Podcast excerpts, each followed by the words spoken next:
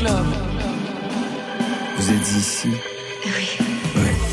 Bonsoir à toutes et à tous et bienvenue dans Côté Club. C'est la quotidienne musicale, c'est le magazine inclusif de toute la scène française et ça se passe en direct au studio 621 de la Maison de la Radio et de la Musique où il fait ce soir au moins 50 degrés. Ça doit être ça le réchauffement climatique. Ce soir, nos invités ont chaud. Clara Isé, bonsoir. Bonsoir. Clara Isé, en attendant le premier album sur lequel vous travaillez, c'est ça, j'imagine? Exactement. Voilà, donc en attendant le premier album, il y avait eu un EP hein, en 2017, vous faites la rentrée littéraire avec un premier roman Mise à feu, un roman familial d'émancipation sur plusieurs années, l'histoire de Nine, Gaspard et Nouchka, leur pie, qui, que l'on suit de l'enfant jusqu'à leur majorité, deux enfants qui se construisent dans l'absence de leur mère et dans la maison d'un oncle inquiétant, un roman au réalisme magique hanté par un titre chanté par Nina Simone ou David Bowie. Je suis curieux de savoir quelle est la voix que vous avez choisie. À vos côtés, un chanteur populaire dans la force de l'âge, Arthur H. Bonsoir. Bonsoir.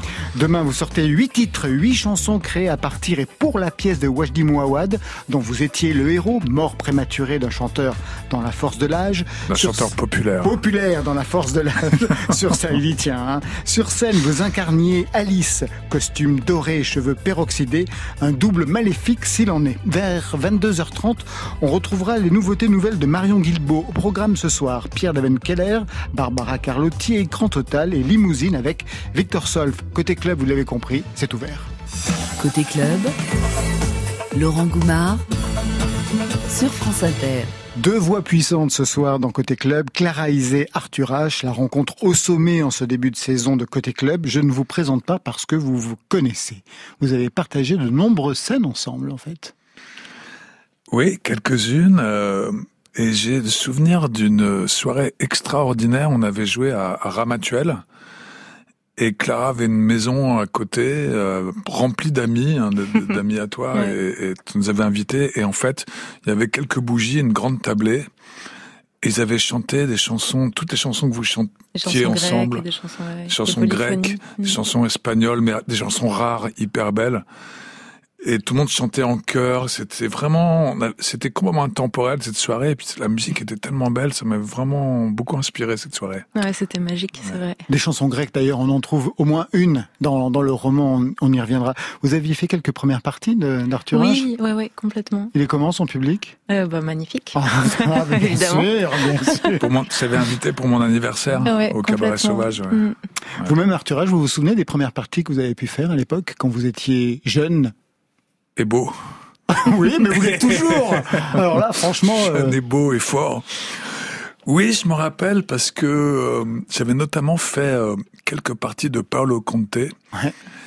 Et malheureusement, on avait eu un succès extraordinaire. Et moi, je, je sais parce que ça m'est arrivé plus tard d'avoir des premières parties qui ont surcartonné et après vraiment tu galères derrière, tu ça, rames, tu vois. Et je me rappelle spécialement, je crois que c'était au théâtre antique d'Orange, enfin ou de Vienne, je sais plus, d'Orange, c'était un théâtre antique comme ça. On était en trio à l'époque, c'était au début, et il y avait eu un silence, il y avait une espèce de magie que, que j'ai rarement ressenti dans toute ma ouais. longue carrière une espèce de truc où t'as, tu sais pas pourquoi, t'as le frisson du début à la fin, et les gens aussi, il y avait quand même pas mal de gens. Et c'était avant Paolo Conte. Et après, il avait, je le comprends, j'aurais fait pareil, il avait fait vraiment la gueule à ah ben, c'est pas un c'était un très beau souvenir quand même, et puis voilà. Vous avez fait aussi la première partie de Barbara au Francofolie? Ah oui, j'ai fait la première partie de Barbara, alors ça. 89 à La Rochelle. Ouais, ouais. j'étais vraiment tout jeune. Et, et beau. La, et, la, et, et beau, ouais. Et, et, et, con, stupide. Pourquoi? Bah en fait, je m'étais pas rendu compte que déjà c'était exceptionnel parce que elle acceptait très rarement les premières parties apparemment, d'après ce qu'on m'avait dit. Et puis elle m'avait, elle, elle m'avait dit beaucoup de choses très jolies, très gentilles euh, sur, sur, sur moi au début. Mais je me, je me rendais pas du tout compte que c'était important de faire la partie de Barbara. Puis en plus, j'étais tellement stressé parce que c'était sur le, le vieux port, là, avec plein plein de gens, tu vois quand tu débutes, tu es là-dedans, tu es complètement paumé, quoi. Moi, j'étais à l'époque absolument terrassé par le, par le stress. Elle a ramé après vous? Pas trop, non. pas trop, je l'ai pas trop abîmé son spectacle à cette fois, ouais. Et, et vous, euh, Clara les premières parties, c'était des expériences plutôt positives ou vous avez dû quelquefois devoir vous imposer Non, c'est des expériences très positives parce que c'est aussi des publics qui qu'on découvre ah et qu'on n'aurait pas rencontré sans ça. Pas. Ouais, complètement. Et qui, quelquequefois ne vous veulent pas non plus. Complètement. Non, c'est vrai que c'est parfois c'est encore plus stressant, je trouve, parce qu'évidemment on doit faire ses preuves, mais pareil là j'ai joué justement au Francofolie dans le même cadre pour la première fois sur la grande scène avant Feu Chatterton et j'étais complètement terrifiée, mais c'était un moment magique. Vous leur avez pourri leur spectacle? Non, pas du tout. Dommage. Bon, on va rentrer dans ce nouvel album Arthur H, un mini-album concept écrit par votre double de théâtre, Alice. On va tout expliquer dans quelques instants. L'Avalanche, c'est le titre d'ouverture.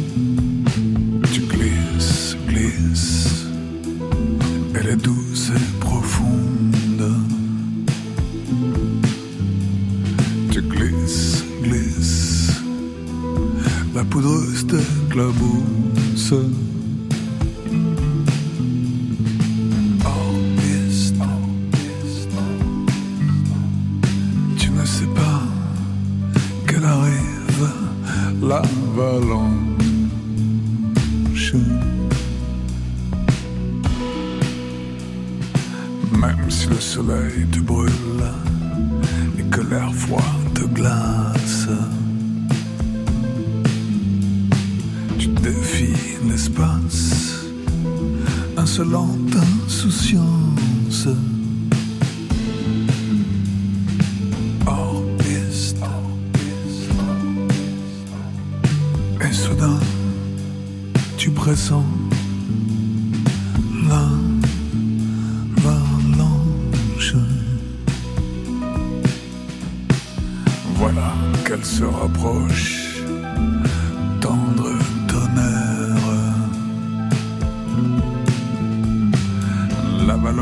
j'accélère, rapide, légère.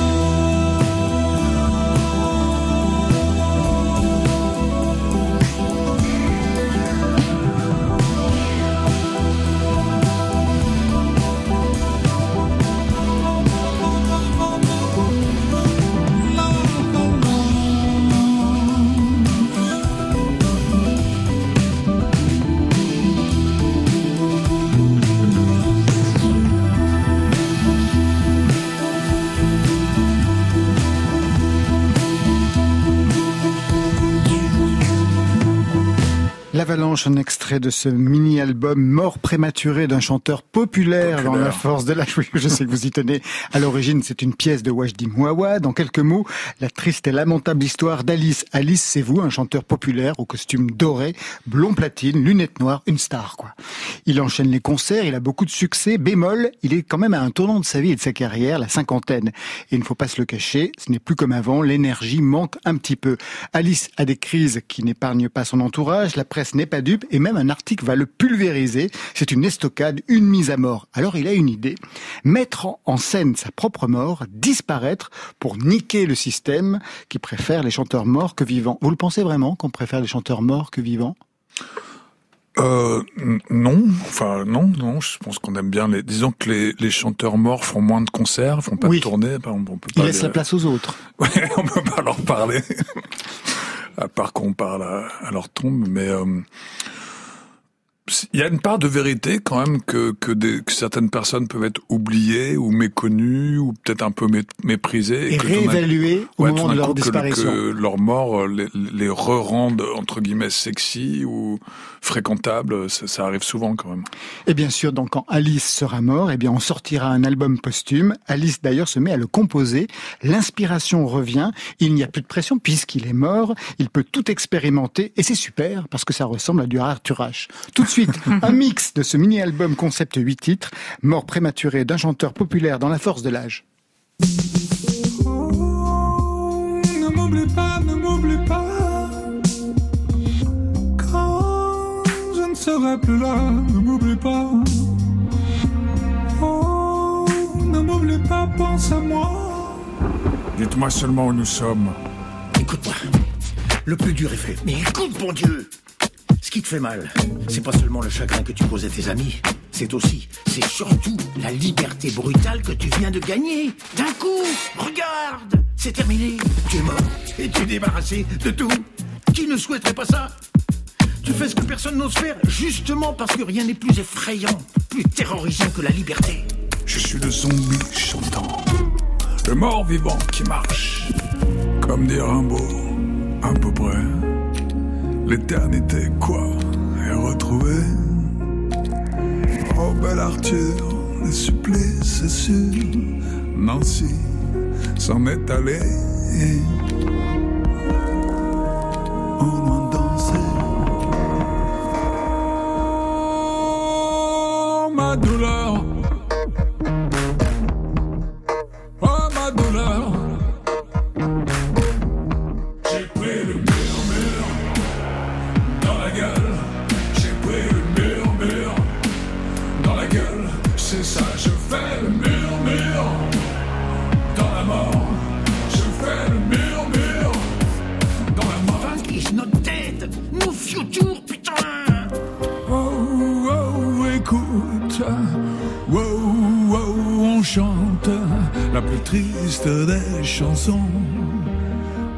Ce triste monde.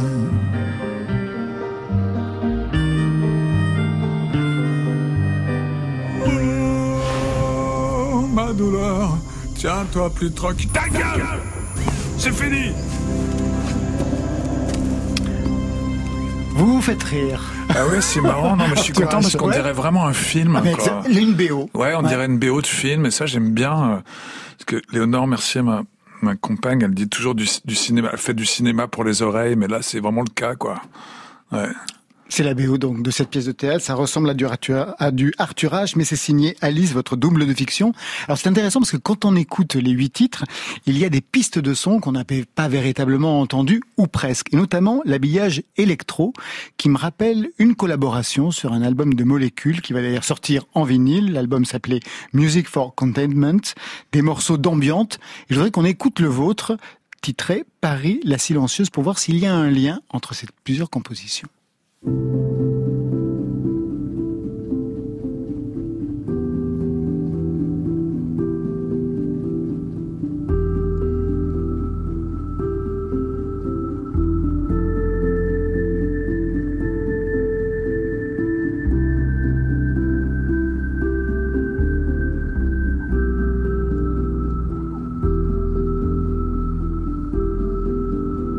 D'abord, Arthur H, est-ce que vous avez aimé composer de la musique ambiante Ouais, j'écoute énormément d'ambiance, et puis Molécule, il a appelé plusieurs musiciens, il a dit, est-ce que vous pouvez me faire un morceau d'ambiance La situation est tellement anxiogène. Ouais, c'était le confinement. C'était le premier confinement, Le premier, la oui. fin du premier confinement.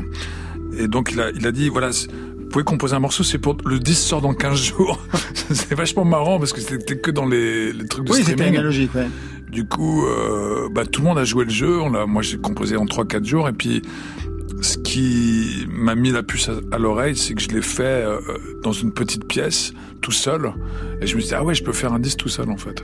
Ça, je l'ai fait tout, tout seul, comme un Il y a un lien, donc, avec aussi le mini-album euh, de mort prématurée d'un chanteur bah, populaire Le lien, c'est, disons, l'indépendance et le matériel, qui est effectivement le, le matériel de l'électro, c'est-à-dire un synthé, un ordinateur, deux enceintes, une carte son, et c'est tout. Basta un micro, et le, le, le, le matériel minimal possible, quoi.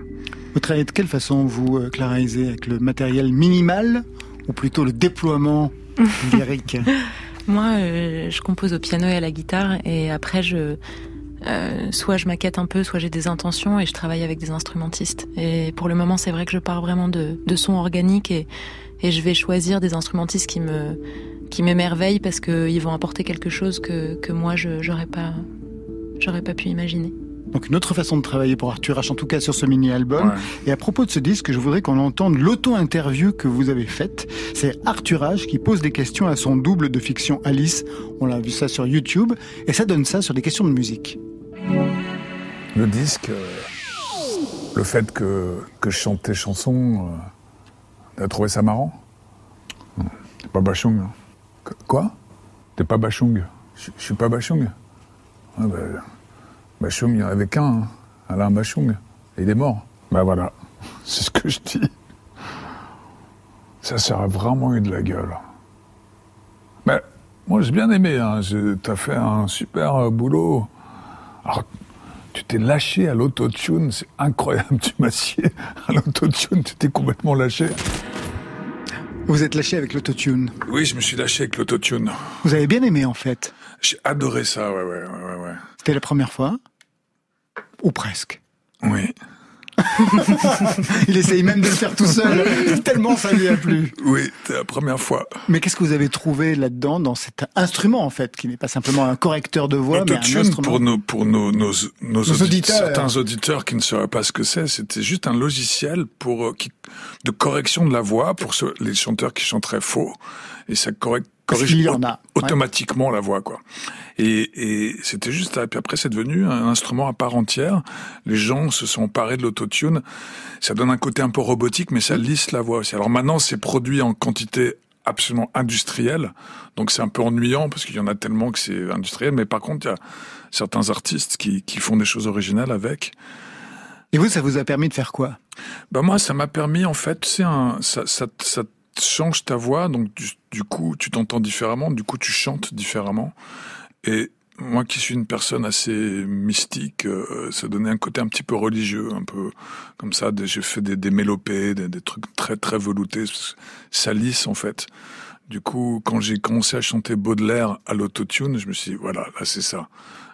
Charles Baudelaire est sorti de sa tombe et il m'a remercié personnellement. Alors il y est vraiment vous êtes mystique. C'est des champignons, c'est des champignons ça, c'est quoi? Non, c'est c'est la la sensibilité. D'accord. Et et par contre là je rigole, mais sérieusement, euh, je trouve que euh, Baudelaire est quelqu'un de très contemporain en fait. Certains de ses poèmes sont intemporels et certains de ses poèmes sont hyper contemporains, parlent vraiment de ce qu'on vit aujourd'hui.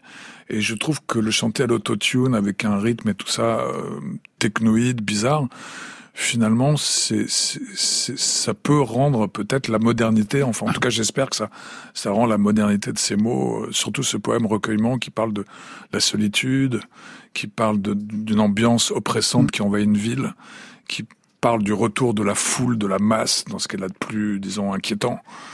Donc voilà, je trouvais ça pas contradictoire, Baudelaire, l'autotune. Je vais rebondir sur le terme mystique. Vous l'êtes, Clara euh, Oui, je crois. ça se manifeste de quelle façon? Non, mystique, je sais pas. En tout cas, euh, j'ai une foi profonde euh, dans, dans des choses qui nous dépassent, en tout cas, oui. Vous avez fait l'expérience déjà de choses qui vous dépassaient? Ah oui, mais euh, je crois qu'on fait l'expérience tous les jours de choses qui nous dépassent. Moi, rien ne dépasse. je suis d'un terre à terre, je suis littéral, moi. vous, non? Oui, et puis je pense que, pareil, par exemple, le rapport à la poésie qu'il peut y avoir même dans mes textes de chansons ou euh, dans les textes, dans le texte romanesque de Mise à Feu, mais il y a cette idée que, que l'imaginaire est performatif et, et que à force, à force de d'appeler les choses dans l'imaginaire, elles finissent par arriver. Et je pense que c'est une certaine forme de mystique. Je vais rester sur ce sujet avec vous, euh, Arthur H, parce que je sais que vous avez fait avec Wajdi Mouawad, hein, que vous avez rencontré pour cette pièce, vous avez fait un voyage en Amazonie et au Groenland ensemble, c'est hmm. ça? En Amazonie, des expériences. C'est vachement dur d'aller en Amazonie et au Groenland en même temps. En même temps, oui. Mais quand on est mystique, on peut y arriver, vous savez. Ouais, quand on est mystique, on peut tout.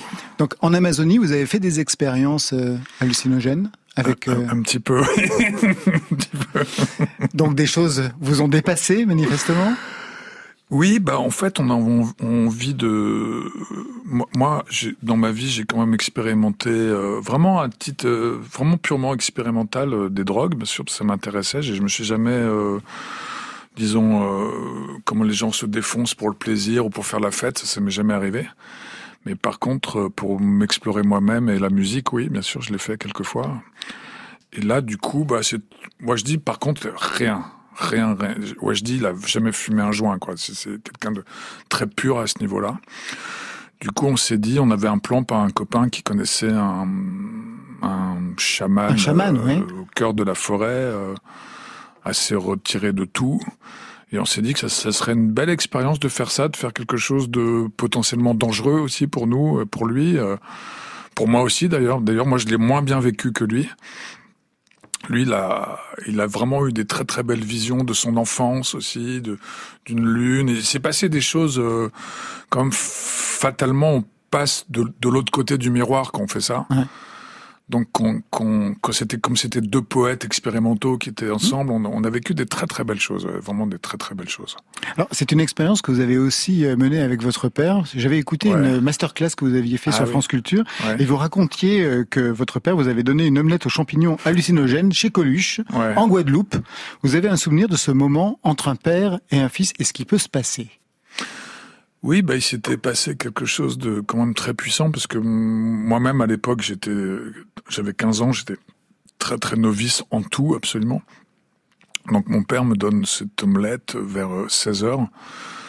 Et on l'a pris ensemble et c'était vraiment une. Euh, on s'est monté doucement. Il y avait une fête chez Coluche. Il y avait plein de gens euh, qui arrivaient. D'ailleurs, je me rappelle très bien que j'avais rencontré Reiser, le dessinateur, qui nous avait dit bonjour. Mais nous, on commençait à monter, tu vois.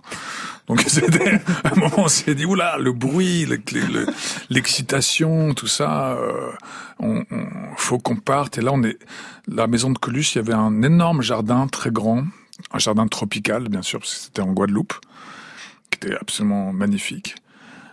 Et là, les hallucinations sont montées. Puis il faut, voir que les champignons hallucinogènes, c'est une plante. Donc ça met en contact avec le monde végétal de manière très intime, parfois très effrayante. Mais on a vraiment l'impression de communiquer avec euh, les plantes. Et je pense que les Indiens euh, savent très bien se diriger là et carrément parlent avec les plantes. Et ça, c'est quelque chose évidemment de pas du tout rationnel, mais réaliste en fait en vrai. Du coup voilà, on était dans dans cette dans cette jungle tropicale absolument magnifique et moi je marchais derrière mon père et je voyais tout symboliquement et à un moment je l'ai je l'ai arrêté, je lui ai dit si si je suis toujours derrière toi, parce qu'à l'époque c'était tellement un, comme une statue, mon père, voilà, c'était quelqu'un de grandiose, quoi, et qui était que j'aimais beaucoup, mais qui était écrasant, absolument écrasant, quoi. Du coup, je lui ai dit, euh, si je suis toujours derrière toi, je, ne trouverai jamais mon chemin. Et il s'est retourné et, il m'a regardé et m'a dit d'accord, je comprends. Et il est parti. et là, je me suis retrouvé tout seul dans le vraiment l'obscurité totale. Et là, j'ai commencé à faire un bad trip, quoi. Parce que je me suis, j'étais pieds nus, il y avait des épines. J'ai mis très longtemps à retrouver le chemin.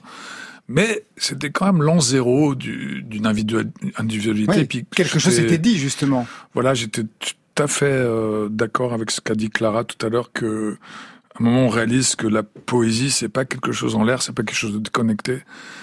En tout cas, les mots dans lesquels on met une intention, c'est quelque chose qui crée notre vie, la construit vraiment à long terme. Quoi. C'est, un, un, un objet de pouvoir très très puissant. C'est pour ça que qu'on est poète aussi, on est très triste en fait de, de voir euh, cet outil si mal utilisé en général, quoi, utilisé avec si peu de conscience, parce que du coup, évidemment, c'est un, un, outil constructeur, créatif, mais aussi également un outil extrêmement destructeur, quoi. Et voilà, mon père m'a laissé dans la jungle. Et puis après, deux jours plus tard, j'ai fait une fugue et je suis jamais, jamais retourné au, lycée, quoi. Ah oui, vous êtes parti ensuite à Boston étudier le jazz. Oui, ah bah après, après j'étais tellement largué. Le moment d'une émancipation, en effet. Ouais, ouais, ouais, un, un an, un point zéro, quoi. Arthur H. Clara on va se retrouver dans quelques instants. On a rendez-vous avec Marion Guilbault pour les nouveautés nouvelles. Mais avant cela, Clara, on vous a communiqué la playlist de France Inter pour programmer un titre ce soir. Et vous avez choisi Delgrès. Pour quelle raison? Euh, parce que j'adore, parce que je trouve que il explore plein de, plein de, plein de genres différents, que il y a le blues que j'adore, il y a des choses de jazz et le créole aussi. Le créole évidemment. Donc une autre langue. Ouais qu'on entend peu justement dans la chanson française. Ces mots-là, tout de suite, Delgrès sur France Inter.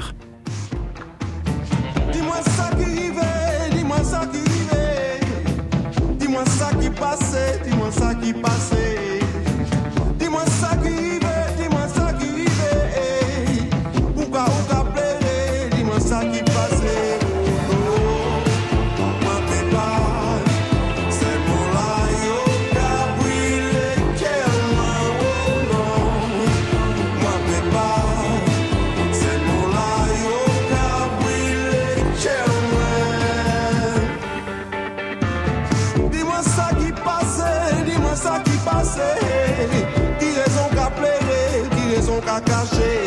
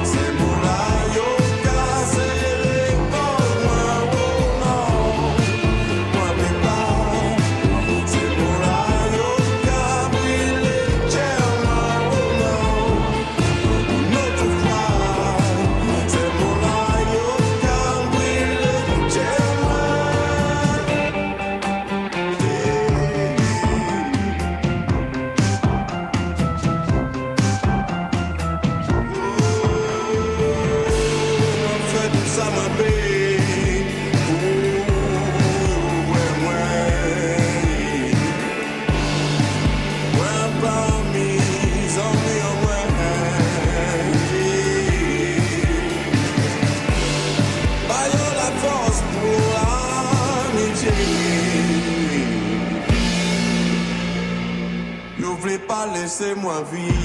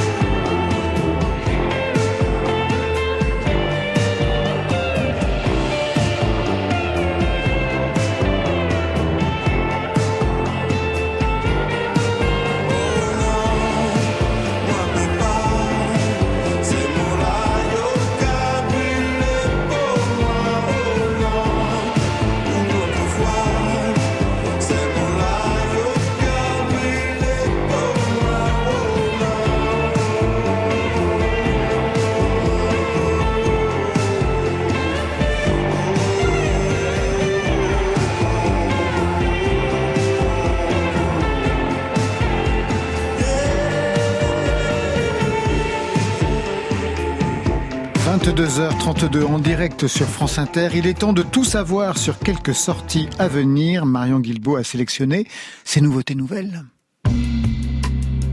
Tu t'appelles comment? Côté Club. Pierre.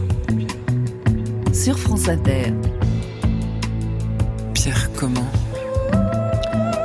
Pierre Daven-Keller qui nous fait le coup du duo Gainsbourg-Bardot avec Barbara Carlotti dans le rôle de la blonde fatale, toujours prête à donner de sa voix glamour sur les projets des copains.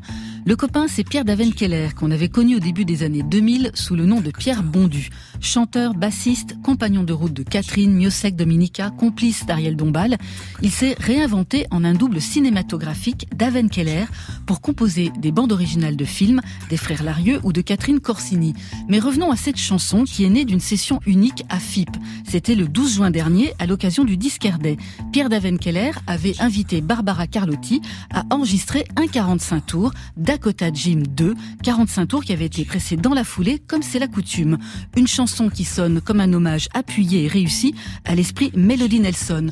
Talkover, basse Hoffner pour le son bien élastique, chœur et cordes grandiloquents, voix féminine sexy, climat langoureux. Ils ont coché toutes les cases, ils ont joué à merveille leur rôle de Bonnie and Clyde pop. Pas de sourire en coin dans cette chanson, juste un clin d'œil au grand Serge. D'origine hybride, cheyenne et latine. Peau brune, supplissée, je t'ai vu arriver. Dans ce bar de nuit de banlieue de LA. Tes marches souples, néanmoins assurées. Bandana au cou, bracelet au poignet. Dakota Jim. Dakota Jim 3, Pierre Daven-Keller, Barbara Carlotti avec cette version studio de la session unique de FIP. Autre coup de cœur de la semaine, c'est pour Écran Total, un duo révélé par la souterraine, formé par Margot, qui évolue entre la Sorbonne et les Beaux-Arts de Bruxelles, et Camille, nourrie au jazz et aux musiques du monde. Ouverture d'esprit, non-conformisme, combinaison de voix pastel et de sons acides, une pop contemporaine et hypnotique. C'est depuis Scherbeck, un quartier de Bruxelles, qu'Écran Total bouscule notre inconscient, pose les questions de l'amour, du désir, de l'honnêteté.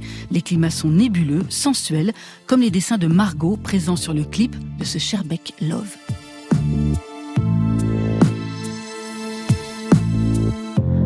Qu'est-ce que tu cherches,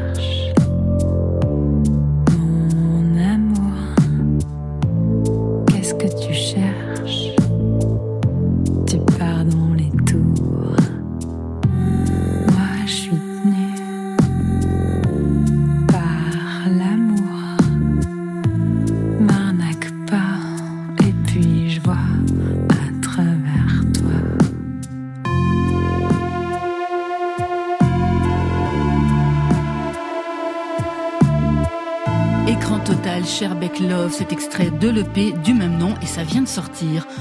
Enfin, cela fait une quinzaine d'années que Limousine nous fait voyager avec leur musique instrumentale. Une musique qui convoque certaines bandes originales de films, mais aussi le jazz, le post-rock, une musique en clair-obscur, mais avec de l'espace pour se projeter des images. Limousine, ce sont quatre fortes personnalités. Maxime Delpierre à la guitare, Laurent Barden au clavier et au sax, David Aknin à la batterie, Frédéric Soulard au clavier. Quatre musiciens qui, à côté de Limousine, mènent chacun leur vie.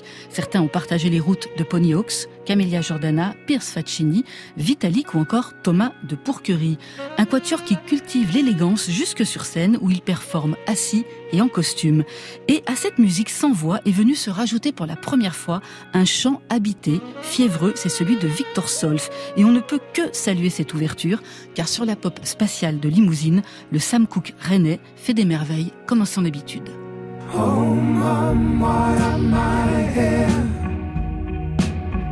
Hold I hope in the garden.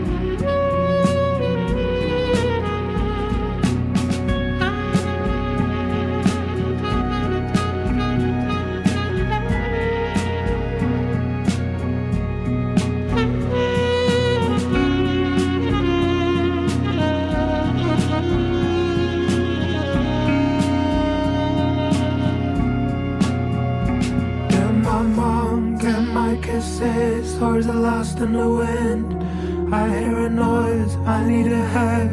I hear the noise again. She used to hold me close. She used to hold me. She said, and say, what a Christmas this is. She tickles my tummy, she tickles the stars now.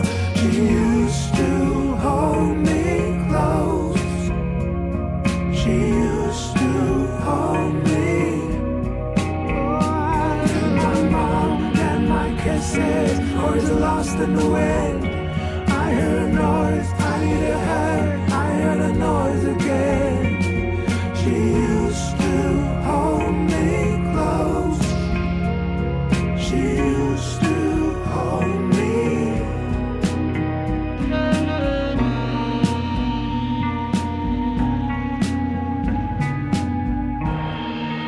Alors, parmi ces trois titres euh, sélectionnés par Marion, est-ce qu'il y en a un qui a retenu plus particulièrement votre attention? Clara Isé, Arthur H, Clara Isé, le ouvrez dernier, Le dernier? bah Oui. oui. Limousine, Ouais, avec Victor. Solf. Ouais, moi aussi, j'ai eu la chance de tourner un an avec Laurent Barden, le compositeur et le, le saxophoniste. Ouais, c'est très beau, hein, Limousine. Donc un carton plein pour Limousine. Voilà. C'est parfait. Merci Marion. Côté Je veux bien un peu plus de vocodeur encore, s'il te plaît. club. Sur France Inter. Ce soir, c'est The Voices dans Côté Club. Arthur H, la voix grave avec du grain. Clara Isé, une voix grave au registre très étendu. Formation lyrique oblige. On va vous écouter d'ailleurs tout à l'heure, Clara Isé. Car l'actualité ce soir, c'est la rentrée littéraire. On attendait un premier album. Eh ben non, c'est un premier roman que vous signez chez Grasset. Mise à feu. D'abord, quel a été l'élément déclencheur? Vous étiez en tournée Vous, J'étais vous en- aviez du temps à perdre? C'était euh, c'était une histoire qui m'habitait depuis longtemps et notamment sur ce duo entre un frère et une sœur. Ah, Et je crois ouais. que parfois on a des personnages qui nous habitent et puis un jour ils, ils nous disent que c'est le moment quoi. Qu'il faut y C'était aller. le moment. Le Très moment. bien. La narratrice s'appelle Nine. Au début du roman, elle a 6 ans, son frère Gaspard 2 ans de plus. Ils sont accompagnés d'une pie dont ils connaissent la langue, une pie qui va veiller sur eux. L'histoire débute un soir de réveillon. L'Amazone, c'est le nom de leur mère, libre, solaire, sensuelle, a invité des amis pour fêter la nouvelle année. Mais un drame se passe, une mise à feu. La maison brûle et la vie bascule. Disparition de la mère, manifestement choquée, elle est partie retaper une maison de famille pour accueillir ses enfants, qui pour l'instant ont été confiés à leur oncle, le Lord. Personnage très inquiétant, il se balade avec une batte de baseball en cuir dans son sac au cas où. Il a des colères frénétiques, des accès de violence incontrôlés. Des accidents arrivent, les sous-vêtements de Nine vont disparaître, des pages de son journal intime sont arrachées. Il y a une tension sexuelle malsaine dans cet appartement. Seul moment d'apaisement, la réception de lettres que leur mère leur envoie et qui parlent de retrouvailles. Mais les années passent, un an, deux, peut-être plus. Quand vont-ils se retrouver? Une phrase à prendre à tous les sens du terme. Le roman est très musical dans sa langue, dans son phrasé, en y entend plein de chansons qui, ont, qui sont autant de clés de lecture. Mise à feu est placée sous le signe de deux chansons d'ailleurs. L'une ouvre le livre sur ses paroles. If you are the dealer, I'm out of the game. If you are the healer, means I'm broken and lame. If thine is the glory, then mine must be the shame. You want it darker. We kill the flame. Non, ce n'est pas Arthur H. C'est Léonard Cohen. C'est Léonard Cohen. Pour ouvrir ce premier roman, quelle clé de lecture avec ce titre-là. Euh, bah, You Want It Darker, We Kill the Flame, pour moi, il y avait, c'est presque l'antithèse de ce que dit le titre du roman. Et du coup, c'est une invitation à plonger, je crois, d'abord. Et puis, c'est d'abord, c'est aussi une chanson qui est pour moi une des plus belles chansons au monde. Et je me suis rendu compte, d'ailleurs, c'est un ami qui m'a fait me rendre compte qu'il y a I'm Ready My Lord dans la, dans la chanson qui est, Et The Lord, le Lord, c'est le nom de l'oncle inquiétant qui va mettre euh, une ambiance euh, délétère euh, sur la famille. Une autre chanson va rythmer aussi tout le roman, c'est Wild is the Wind. Alors elle est chantée par Nina Simone, par David Bowie. Quelle est la version du livre hein? Celle de Nina Simone.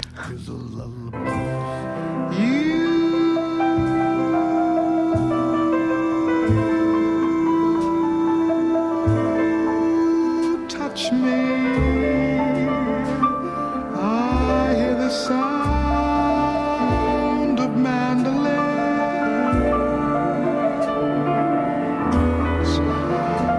You kiss me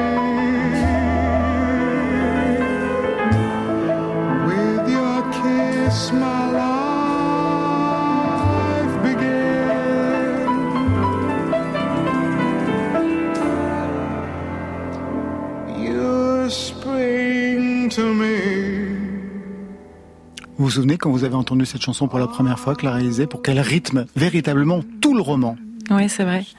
Euh, mais sûrement aussi parce qu'il y a le rapport au vent dans cette chanson et qui incarne la liberté dans, dans, dans le roman puisqu'elle est aussi euh, c'est le personnage de Nouchka qui est aussi La pie. euh, qui est la pie et qui symbolise l'envol et qui symbolise plein de choses dans le roman. Et pour moi, la chanson de Nina Simone, c'est une des plus belles chansons d'amour qui existent euh, au monde euh, et qui est liée à la liberté, quoi. Donc, euh, pour moi, c'est comme un espèce de quelque chose qui vient hanter les enfants. Et puis la chanson dit, dit, euh, en- enfin, que sauvage est le vent et je suis comme le vent. Et je crois que pour moi, ça fait aussi référence au personnage de l'Amazone, qui est un personnage qui est à la fois magnifique et puis très sauvage aussi, et que la sauvagerie de leur mère aussi les, les propulse dans un univers qui est très violent. Vous avez écouté les versions de Bowie? Oui, je l'adore aussi, quand même? évidemment. Alors on se passe.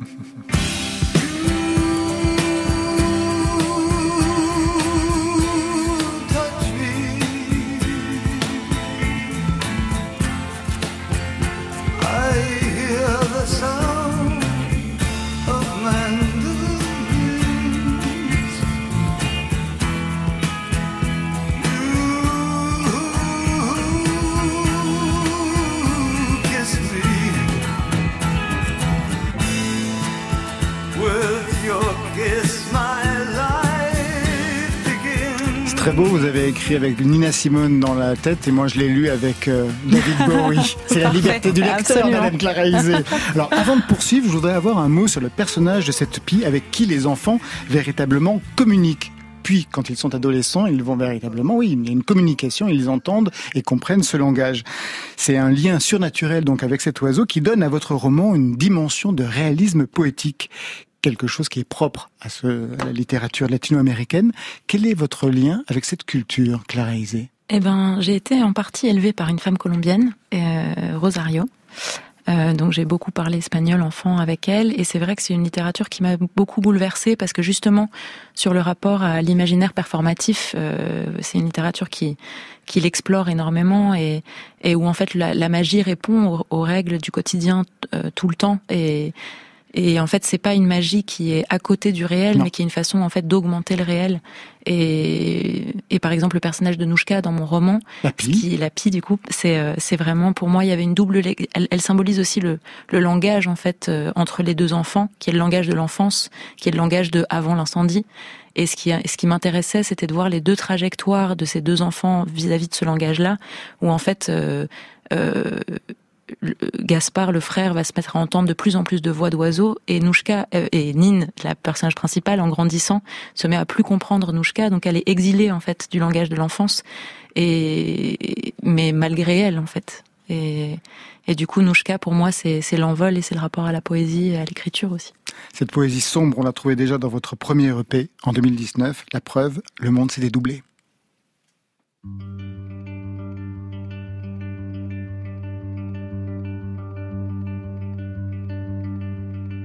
Ce matin, il est arrivé une chose bien étrange. Le monde s'est dédoublé. Je ne percevais plus les choses comme des choses réelles. Le monde s'est dédoublé.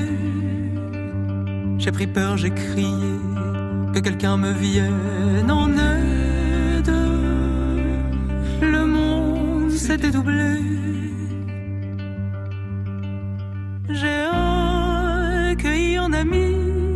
Qui m'a pris dans ses bras et m'a murmuré tout bas.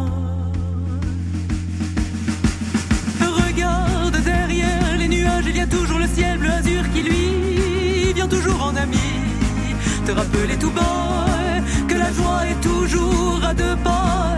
Il m'a dit prends patience, mon ami prends patience vers un nouveau rivage. Ton cœur est emporté, l'ancien territoire t'éclaire de ses phares, t'éclaire de ses phares.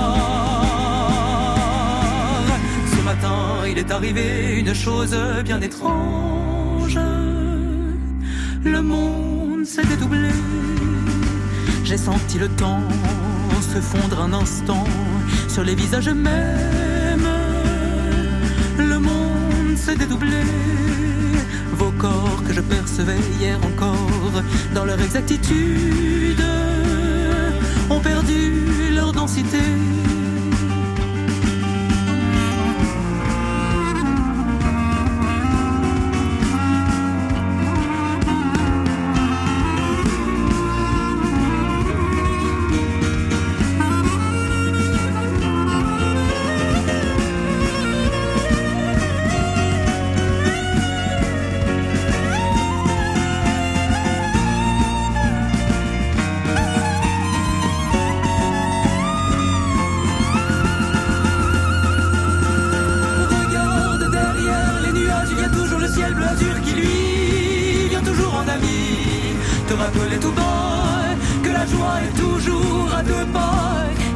Patience, mon ami prends patience, vers un nouveau rivage. Ton cœur est emporté, l'ancien territoire t'éclaire de ses phares.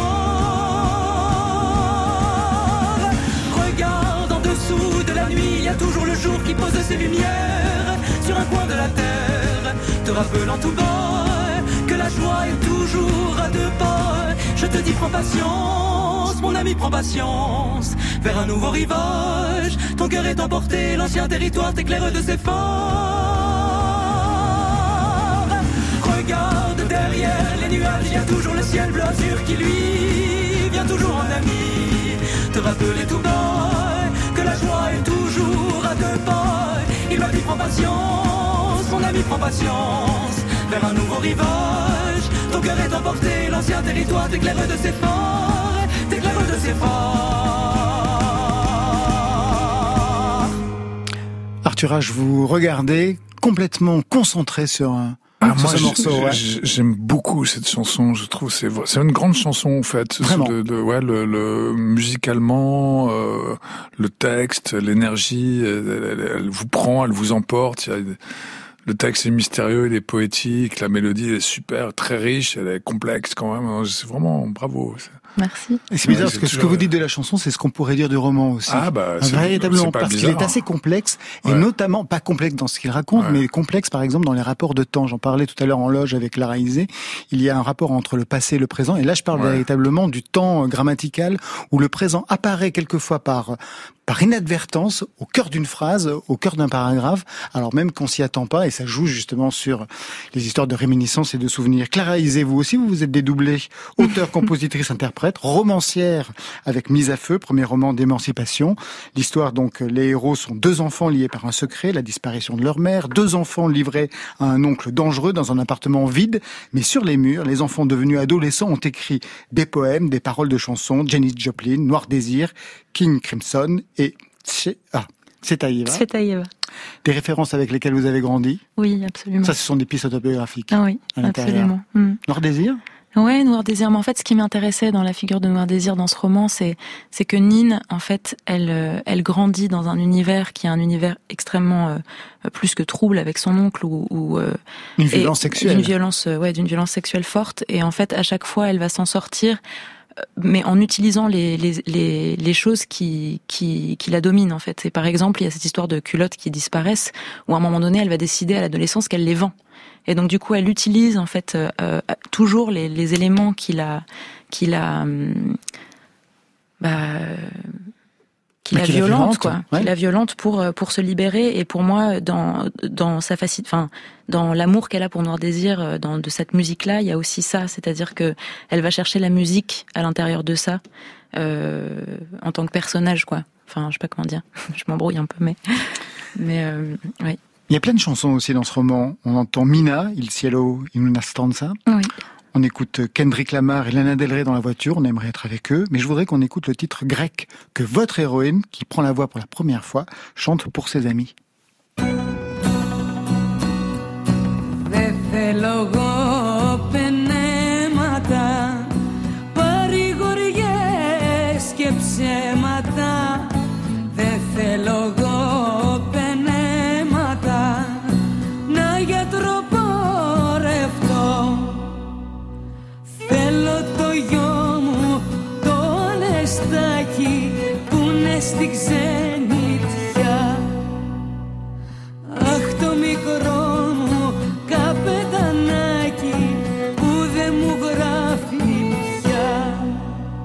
Tout à l'heure, Arthur, je vous parlais des souvenirs de, que vous aviez avec Clara Isé qui, dans sa maison de Ramatuelle, chantait des chansons en grec.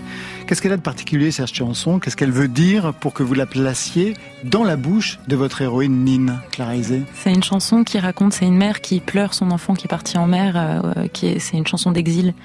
Et, elle parle en fait en disant euh, qu'est-ce que vous avez de la chance de pouvoir le connaître, vous qui maintenant vivez avec lui, etc. Et, euh, et je pense que c'est oui, c'est une chanson d'exil, c'est une chanson d'amour, de perte et De du perte coup, en mer. de perte en mer. Qui fait référence à l'histoire, euh, à votre propre histoire familiale Bien sûr, et puis euh, je pense que de toute façon tout le roman est construit autour de l'absence.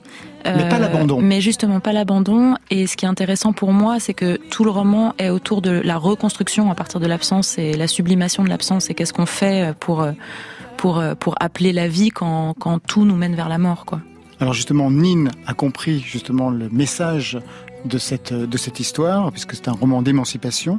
Est-ce que ce roman vous a changé, comme il a changé Nine Est-ce qu'il vous a permis, comme la narratrice, de prendre de la hauteur? Oui, absolument, absolument. Il m'a énormément aidé et je et c'est drôle parce que je crois que j'en ai conscience que maintenant. Euh, à l'intérieur de l'écriture, à ce moment-là, je trouve qu'il y y a quand même un mouvement dans l'écriture que moi j'ai trouvé difficile. Et, et c'est fou parce que c'est comme si euh, on récoltait les choses après, quoi. Mais bien sûr, il m'a beaucoup aidé à prendre de la hauteur. Et ça va s'entendre dans le premier album qui va sortir prochainement J'espère. Et il sort quand, ce premier album? Il sort au printemps prochain. Ah oui, d'accord. Donc vous êtes en enregistrement? Euh, oui, absolument, dans pleine maquette euh, et compagnie. Toutes les chansons sont prêtes? Toutes, oui. En lien avec le texte Avec ce Euh, roman? et ben en fait, euh, comme euh, c'est ce qui est magique dans la musique et dans l'écriture, mais je découvre à quel point euh, il y a plein de correspondances, mais je les découvre maintenant. Ah bon, on verra ça donc au printemps prochain. On va se quitter tous les trois avec euh, Indie, Noir Brésil. Ça me fait penser à d'ailleurs Arthur H que vous aviez lancé l'année de la France au Brésil il y a une dizaine d'années. Vous aviez même composé une chanson avec le chanteur Lénine. Ouais, ouais, ouais, ouais, ouais. Vous avez un souvenir particulier avec le Brésil? Euh, oui, et il a plu tout le temps. Comme moi quand j'y suis allé. Il a fait beau un jour. Et j'avais chanté, il y avait Aznavour qui faisait la première partie. Enfin, la première- non, je chantais juste une chanson. là. Non, non, non, non, non, non, non. C'est l'histoire de la première- première partie de Charles Aznavour. Ah voilà, je me suis dit, ah non mais l'histoire serait merveilleuse. Ouais, Aznavour ouais, vous a pourri votre propre concert. Non, non, non, on a chanté avant. Il y avait Nicolas Sarkozy dans la salle que je n'ai pas rencontré. Et, et Charles Aznavour, malheureusement, j'étais trop timide. J'ai pas dit bonjour. Je, je, je sais pas, moi, j'étais pas trop dans l'imaginaire Charles Aznavour, mais je, je regrette maintenant. J'aurais dû lui- aller lui parler quand même. Inédit chante le noir, le côté noir du Brésil et le sien peut-être aussi.